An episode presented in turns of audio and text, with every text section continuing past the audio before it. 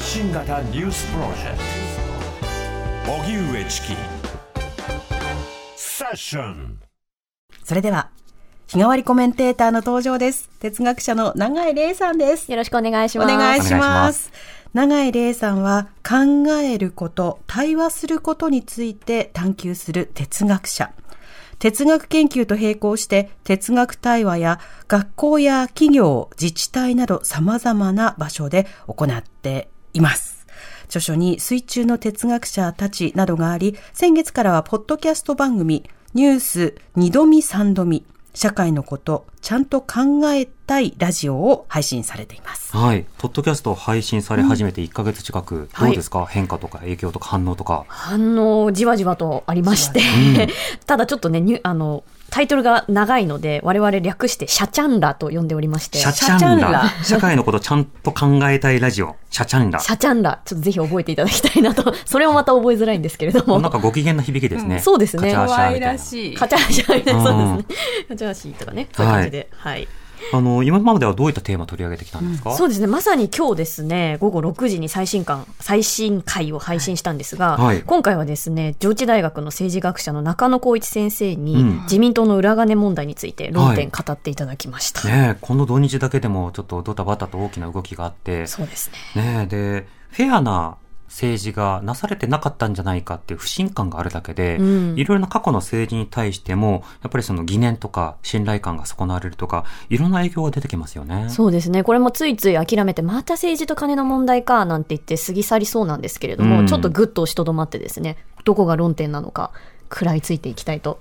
思います。はい。セッションでも今日は特集していきたいと思います。はいでは、長井玲さんと一緒に、ここまでのニュース振り返っていきましょ自民党安倍派などの政治資金パーティーの問題を受け、立憲民主党は松野官房長官の不信任決議案を衆議院に提出しました。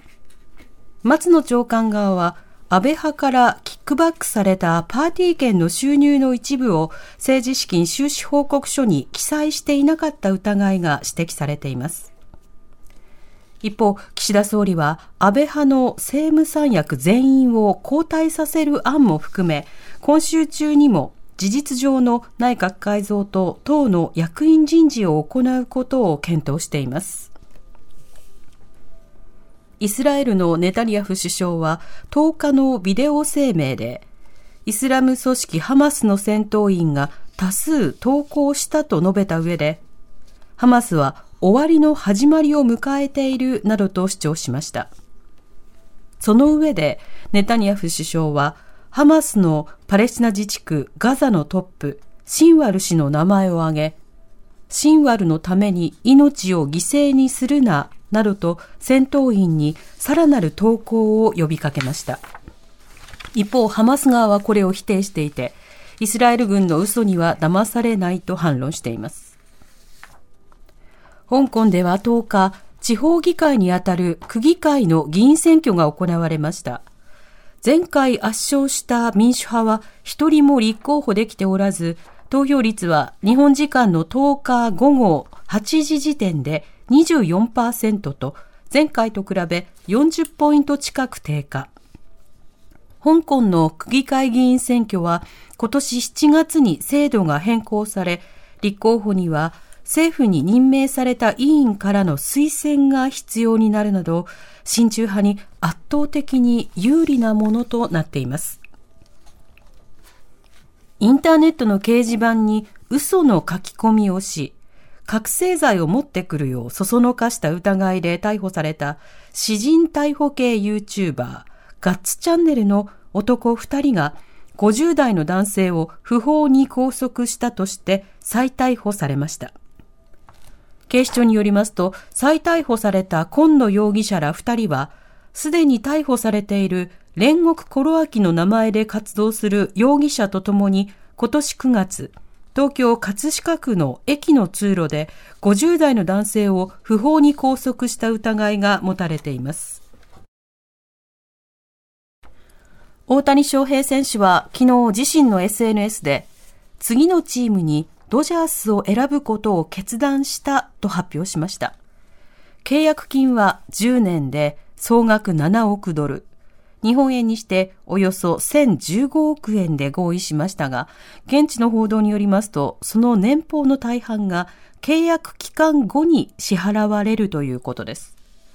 これは大谷選手側の提案だということで、ドジャースは大谷選手の加入後も他の選手の補強に資金を回すことができるということです。おしまいに、甲府市で2021年10月、夫婦が殺害され、自宅が放火された事件で、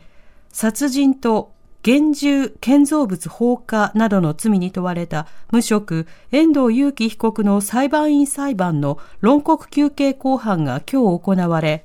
検察側は謝罪や反省がなく、公正の可能性はないとして死刑を求刑しました。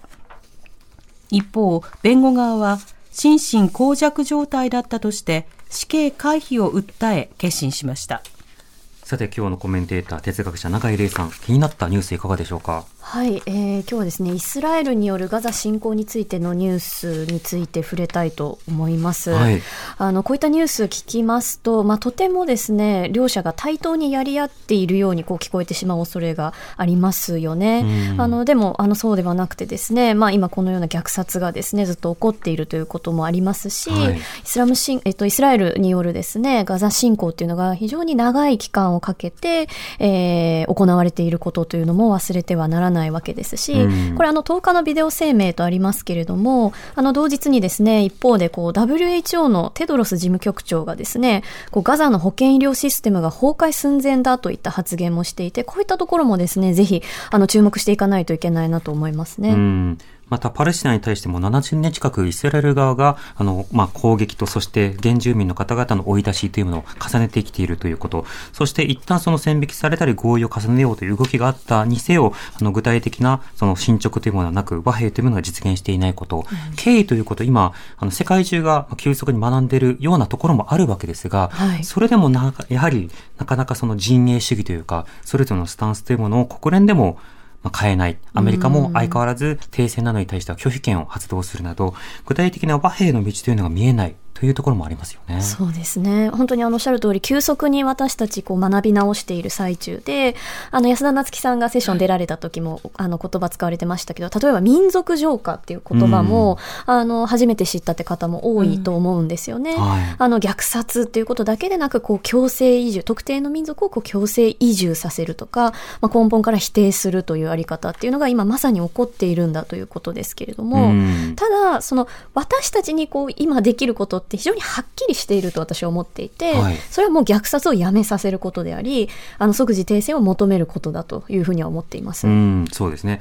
その目標に向けた手段というのはそれぞれ仕方が違うにせよ、その目標というのをかなりまあ共有した上で具体的に動いていきたいですね。この後は永井玲さんにお話を伺う、伺うえーフロントラインセッションです。発信型ニュースプロジェクト荻上チキセッションここからはフロントラインセッション、日替わりゲストが今一番気になるトピックスについてお話しくださいます。今夜は哲学者永井玲さんです。よろしくお願いしますよろしくお願いします。永井さんを招く会では毎回哲学対話を行ってますが、今日初めてだという方もいらっしゃると思います。そうでしょうね哲学対話とは永井さん何でしょうか、はい。え哲学対話とは、普段当たり前だと思っていることを、なんでと問い直して、じっくりと考えて言葉にしたり、人の考えを聞き合うという営みですね。うん。で、そこではですね、まあ、対話で行うということにこだわっていまして、はい勝ち負けを決めるとかあるいは論破するとか、そういうことではなくてですね、ここなら、あの、話しても大丈夫だなと思えるような雰囲気作りをすること、場作りをすることも大切にしています。うん。で、そのために3つお約束をしておりまして、はい1つ目がよく聞くことですね。うんうんそして2つ目が自分の言葉で話す。ついつい偉い人の言葉を引用してしまいたくなるんですけれども、はいそれをお休みするということですね。うんそして最後が人それぞれでしょうで諦めないということです。うんうんはい。ついついね、問いを、問い直すとですね、まあそれ人それぞれですよね、なんて言って流れちゃうので、うんいろいろ意見がありましたけれどもね、お時間となりましたので、みたい着地したくなるんですよね。そうね話し合ってると丸ねくっていう。最後をね。な。そうなんですよね。それをですね、諦めないと。しないと、諦めないと。はい。ということですね。では今日のテーマは何でしょうか？はい、今日はですね、当事者って誰のことというはい。問いで考えてまいりたいと思うんですが、はい。ちょっとですね、ポップな例から入ってみたいなと思って、ポップポップな。例えば、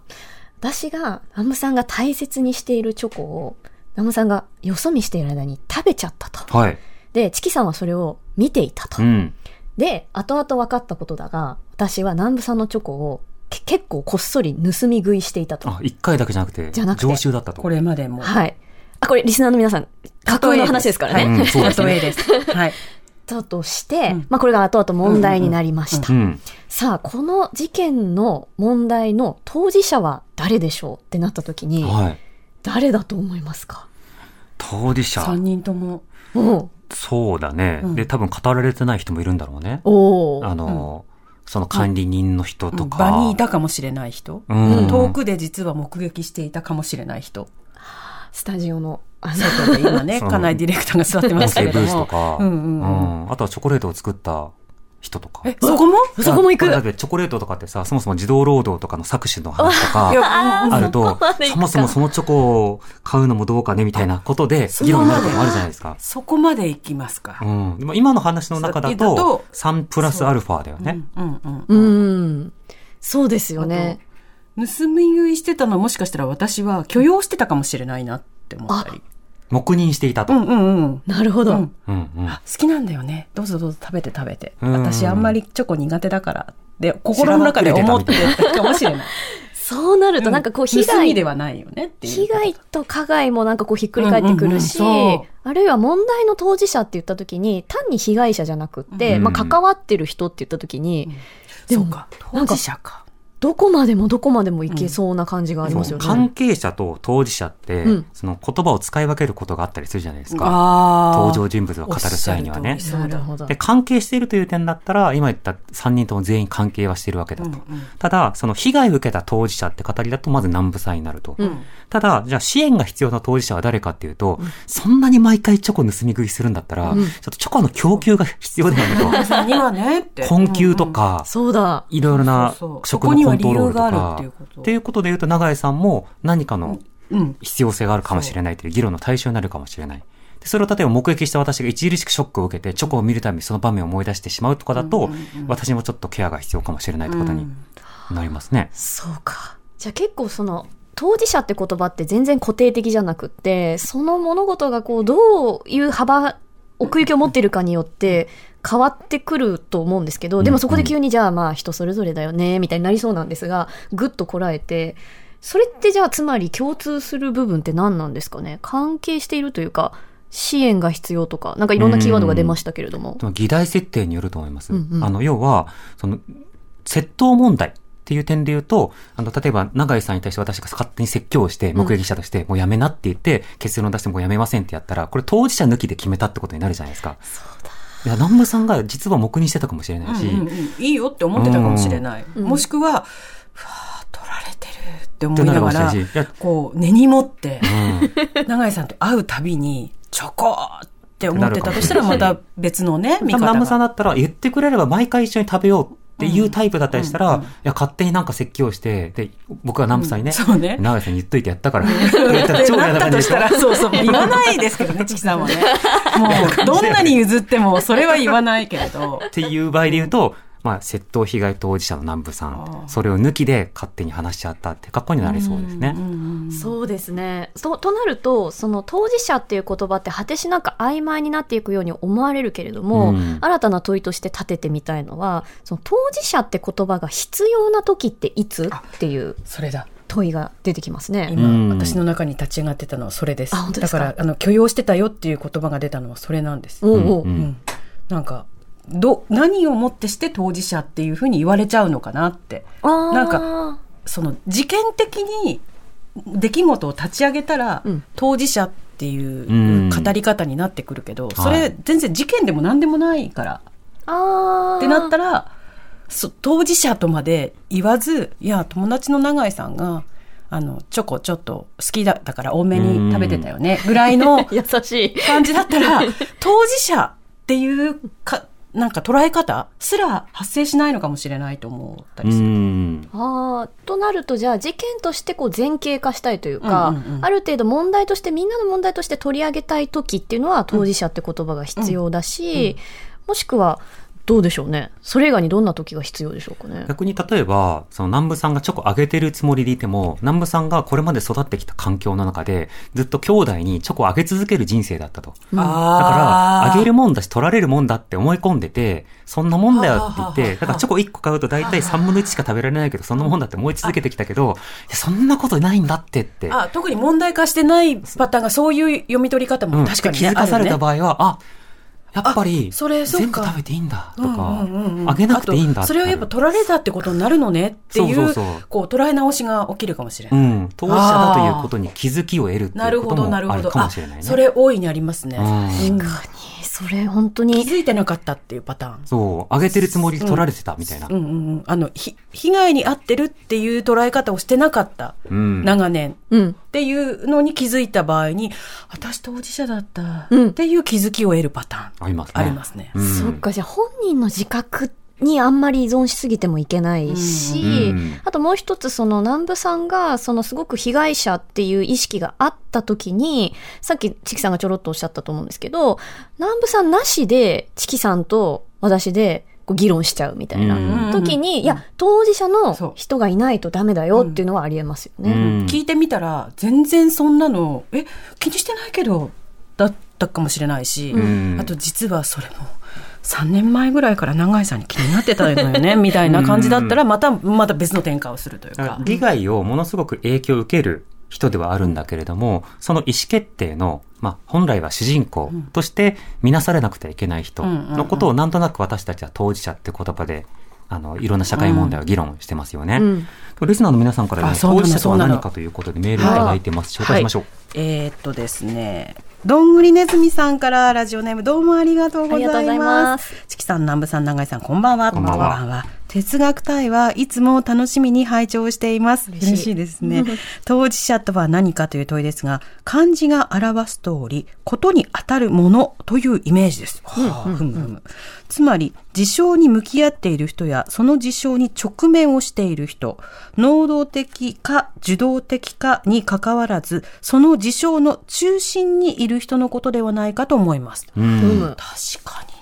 にね。うん。中心とはでもどこなのかっていうのもまたしぶとい問いですよね。そうですね。あの、このチョコ問題を、例えば、知り合いでもないけど、ネットで勝手にジャッジして、あで、あの、目、目撃した気持ちになるっていうことですうんね。延々とみたいなことになると、いや、ちょっとさすがにそれは中心の人じゃないんじゃないの？ってなることはあるよね。続いてラジオネームナステンさん。あいつもどうもありがとうございます。ます当事者って誰のことすごく大事なテーマですね。うん私は長年福祉関係の分野に携わってきたので、うん当事者と聞くと社会的な配慮やケアが必要な状態にある人を思い浮かべます。うん様々な政策決定には当事者の意見をよく聞いて反映させることが最も重要なはずですが、この国の政策決定のプロセスでは多くの場合、政策の対象である当事者が置き去りにされていると思います。と